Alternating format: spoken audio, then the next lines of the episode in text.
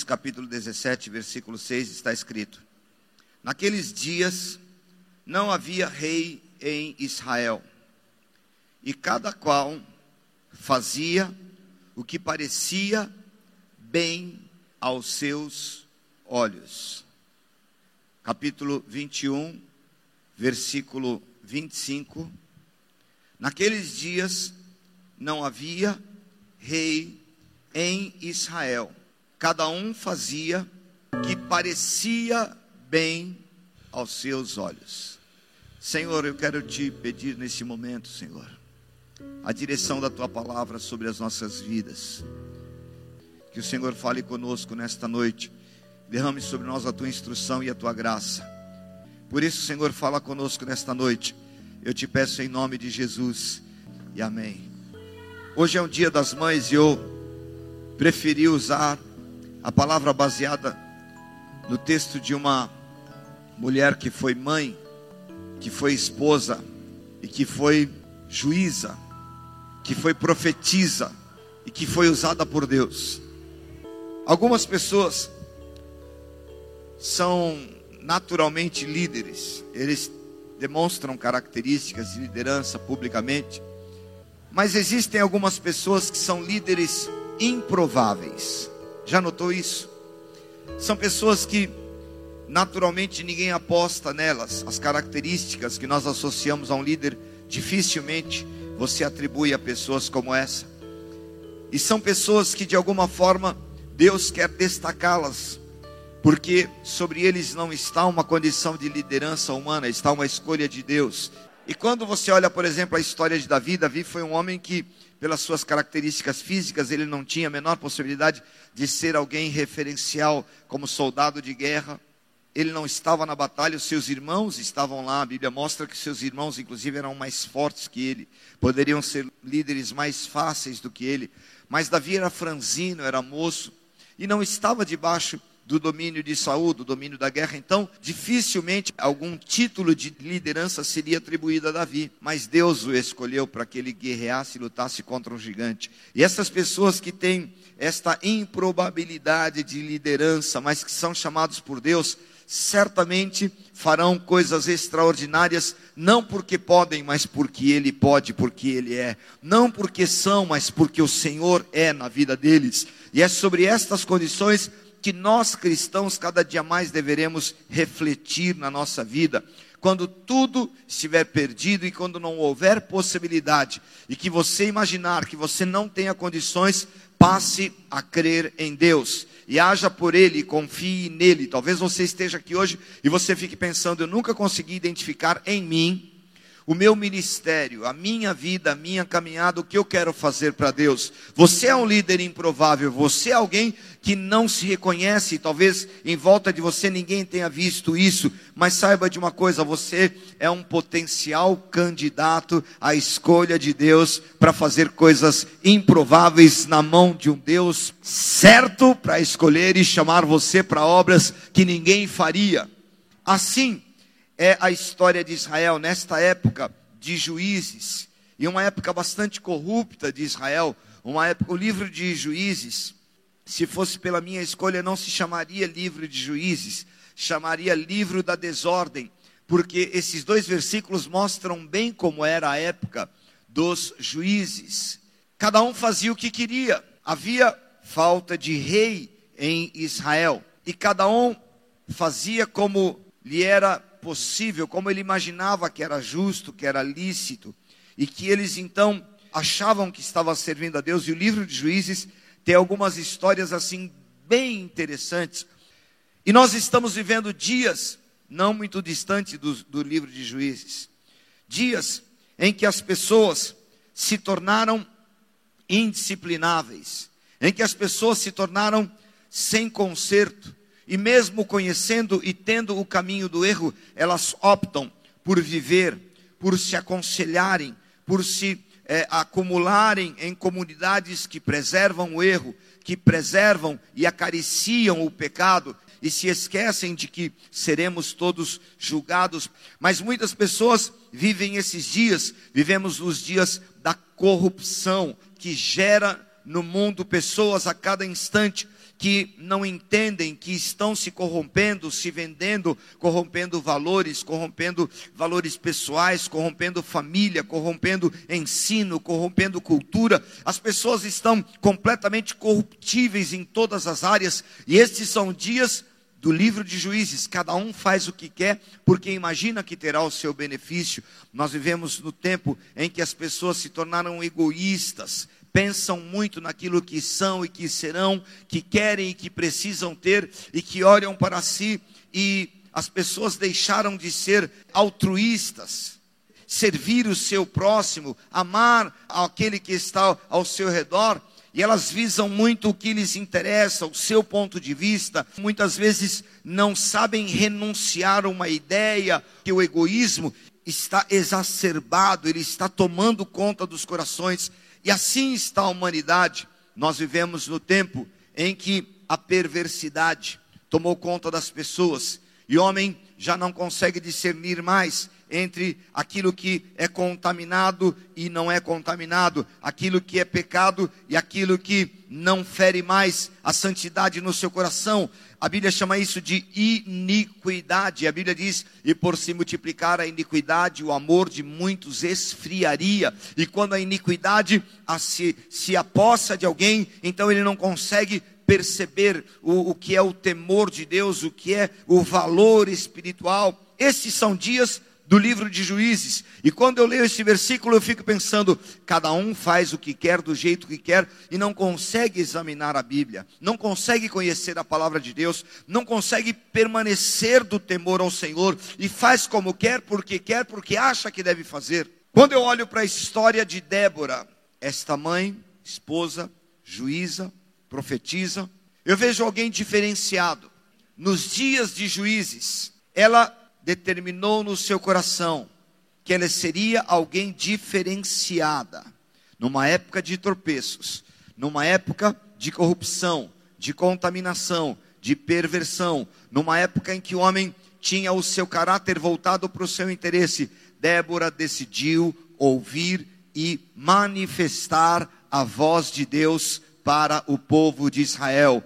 E Deus está procurando nesses dias pessoas que queiram ter este caráter, porque seguir com a multidão e fazer conforme você quer, ou conforme der na tua cabeça, é muito fácil, mas fazer conforme Deus quer vai requerer de você um caminho mais difícil, vai requerer de você separação, vai requerer de você santidade, vai requerer de você humilhação na presença de Deus, vai requerer de você cada dia mais tempo de oração, leitura da palavra, conhecimento e andar com Deus. E Deus está procurando pessoas que queiram a cada dia mais se prostrar diante dele para ouvir a sua voz e traduzi-la para aqueles que precisam.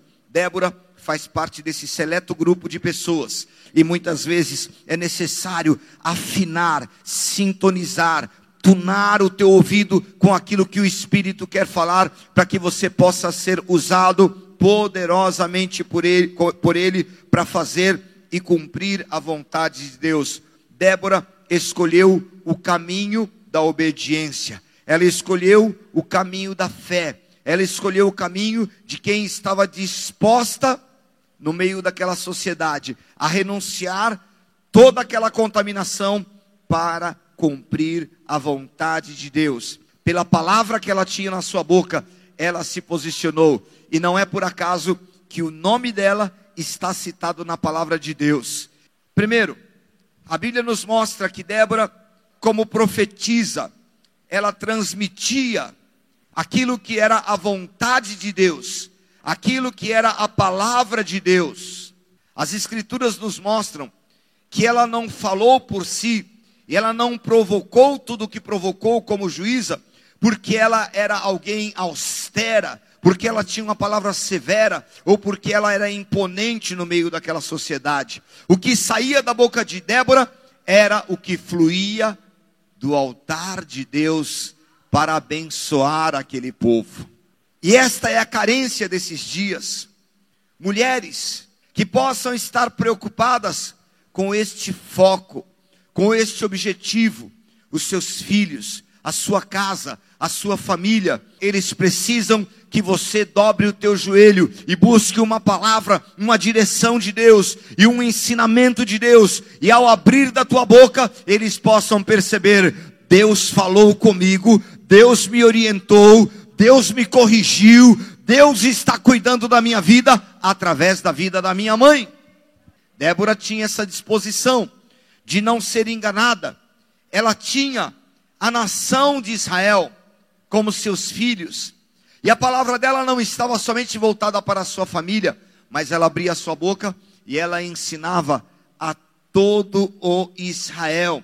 O seu feito mais conhecido ocorreu quando ela se permitiu ser usada por Deus para dar uma palavra de autoridade para livrar o povo da guerra.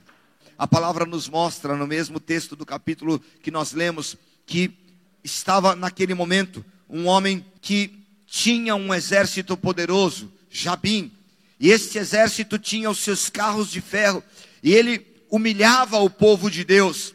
Mas a Bíblia diz que Débora, inspirada por Deus, mandou chamar um jovem chamado Baraque, e ela disse para ele: Deus vai te usar para dar vitória ao povo de Deus. Nos dias atuais, muitos de nós estamos inflamados por uma disputa desnecessária. Queremos mostrar que temos o que é desnecessário e Deus não quer isso em nosso meio. Ele quer que nós sejamos como Débora, para dar a direção que ele quer no meio da guerra para o povo de Deus ter vitória. Débora não se sentiu intimidada. Ela foi corajosamente até Baraque e disse: Porventura, o Senhor, Deus de Israel, já não deu a ordem dizendo: Vai e leva gente ao monte Tabor, e toma contigo dez mil homens dos filhos de Naphtali e dos homens de Zebulon, e farei ir para o ribeiro de Quizon a Císera, o comandante do exército de Jabim com seus carros e as suas tropas, e eu o darei nas suas mãos. Irmãos, preste atenção na precisão da palavra desta mulher. Vai no lugar certo, leva a quantidade certa de soldados. Ela deu o nome do inimigo que seria derrotado. Ela falou o nome do general que seria derrotado. A precisão profética que eu encontro na vida desta mulher é a nossa maior necessidade no dia de hoje. No entanto, nós estamos nos perdendo num sentimento religioso, nós estamos nos perdendo em tantas sensações e tantas vibrações cristãs que estamos deixando muitas vezes de ter vitória, porque não ouvimos a direção clara de Deus, porque não ouvimos o parâmetro que Deus queria dar. Por que é que Deus colocou o número de 10 mil no coração de Débora? Alguém aí pode me dizer? Por que é que Deus falou para Débora? Vai ao lugar certo. Ribeiro de Quizon é o lugar da tua batalha. Vai lá, que lá terá um homem chamado Císera. E ele, que é o teu pior inimigo, com os seus 900 carros de ferro, vai cair nesta batalha. Eu vejo aqui uma informação precisa, dada por uma profetisa. Ela fazia o que Deus queria. E quando você faz o que Deus quer, ele te dá os parâmetros, Ele te dá a vitória, Ele te ensina e Ele te leva aos lugares onde você não imagina que ali o nome dele será glorificado na tua vida. Baraque era um homem que talvez pudesse ter medo, talvez ele pudesse pensar neste grande general e em todos os seus carros, mas ele se dispôs e ele sabia essa Débora não é brincadeira. Quando ela fala, é uma orientação de Deus. Aleluia. Em segundo lugar, a palavra diz que Débora, ela tinha uma disposição e uma autoridade incomum para uma mulher nos tempos em que o machismo imperava em Israel. Mas eu encontro aqui um paradoxo.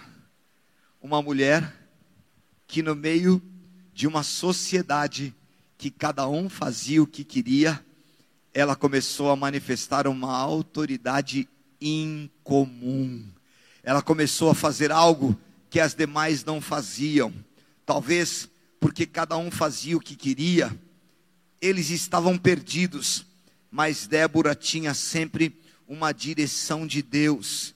Ela tinha como aliado a orientação de Deus, e a palavra dela começou a cada dia a se manifestar poderosa para julgar, e as pessoas vinham até ela, buscaram um julgamento justo, uma palavra de direção, e ela sabia que o que ela daria como direção era uma instrução de Deus.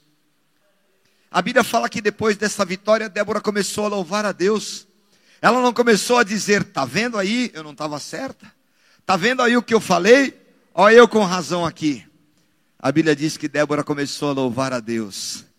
Ah, nós precisamos encontrar pessoas que queiram ter o coração cheio de louvor a Deus, cheio de adoração a Deus, que possam cantar louvores como esse, dizendo: Senhor, eu te dou o meu melhor.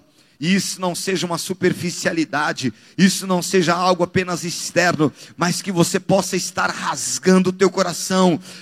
Aleluias. Às vezes, ficamos discutindo autoridade, batendo cabeça. Mas o versículo que você leu comigo diz assim: na época dos juízes não havia rei e cada um fazia o que dava na cabeça. Lembra que você leu isso comigo? Como é que Débora conseguiu reunir 10 mil homens que ouvissem a palavra que estava na boca dela? Alguém pode me explicar isso? A palavra de Deus quebra o jugo. A palavra que sai da boca de Deus quebra a independência. A palavra que sai da boca de Deus faz com que o homem tema e trema. A ordem dela não foi ordem de mãe. A ordem dela não foi ordem de uma rainha. A ordem dela não foi de uma simples profetisa ou de uma juíza a mais. Ela misturou todas essas autoridades e deu uma ordem militar. Junta esses exércitos aí vão para a guerra. E quando esta palavra é poder, não há demônio que possa resistir esta autoridade, porque foi o que o Senhor disse a Josué: ninguém poderá te resistir todos os dias da tua vida. Esta orientação, ela estava tão sólida, ela estava tão cheia de crédito, que ela diz: porventura o Senhor já não disse que vai te dar essa vitória? Que dúvidas ainda tem no teu coração a respeito daquilo que Deus te fala? Geração profética falida, fala o que Deus não falou, brinca com uma ordem de Deus, tem sonhos de Deus, mas tem medo de falar, tem medo de obedecer. Geração profética que tem medo do confronto. Deus está buscando a cada dia pessoas que, como Débora, queiram provocar este confronto. Será que no meio deste cada um fazia o que queria? alguém lá no meio não disse: Quem é Débora? Mas porque a palavra que ela deu veio sustentada pelo poder de Deus, ninguém podia resistir. E em terceiro lugar, Débora foi escolhida por Deus. A Bíblia não mostra que no tempo que não havia juízes, que cada um fazia o que queria, que Débora foi uma usurpadora. Ela não pegou o lugar de ninguém. Ela não destituiu nenhum rei. Ela não mandou nenhum profeta embora. Ela não saiu minimizando os demais. A Bíblia não mostra que Débora entrou em conflito com as pessoas porque cada um fazia o que queria. A Bíblia me mostra que Deus a escolheu para ocupar um lugar interessante numa época de conflitos. Numa época em que a autoridade masculina estava abalada porque os juízes tinham se corrompido, Deus levantou uma mulher. Deus não é um Deus machista. Porque quando eu vejo a Bíblia repleta de mulheres escolhidas, extraídas da história para fazer algo diferente, veja a mãe de Moisés. A experiência que ela teve com Deus foi extraordinária, como a história de Maria. Irmãos, Maria não viveu algo normal, comum, mas Maria aceitou o plano de Deus. E quando ela aceitou o plano de Deus, ela estava disposta a se expor, ela estava disposta a mudar o seu corpo, ela estava disposta a crescer a sua barriga, a ter estrias e pagar aquele preço para gerar o plano de Deus. Quantas mulheres Deus está procurando nesta noite para dizer a você: eu quero a tua vida nesse tempo que cada um quer fazer do jeito que quer. Eu quero te usar de forma sobrenatural. Irmãos, se esta é uma verdade que nós estamos vivendo nesse tempo, e de fato, a nossa sociedade se tornou cheia de dificuldades, cheia de egoísmo, cheia de pessoas que cada um faz do jeito que quer. Deus precisa levantar pessoas que queiram ouvir a voz dele. Deus precisa e está procurando nesta noite pessoas que queiram dizer assim: Senhor, eu dou o melhor de mim, pega a minha vida agora. Fala comigo, Senhor, para corrigir, para ensinar. Toma a minha vida, Senhor, e me leva a orientar pessoas. Amém. Mas se o teu caminhar é como esses homens do tempo de juízes, cada um faz do jeito que quer.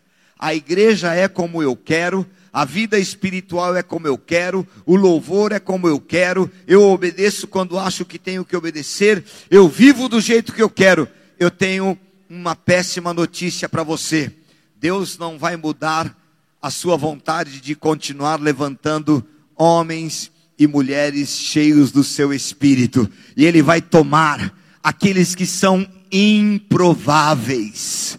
Vamos nos colocar em pé nesta noite, queridos o que eu tenho, eu quero entregar ao Senhor nesta noite, mas sem reservas.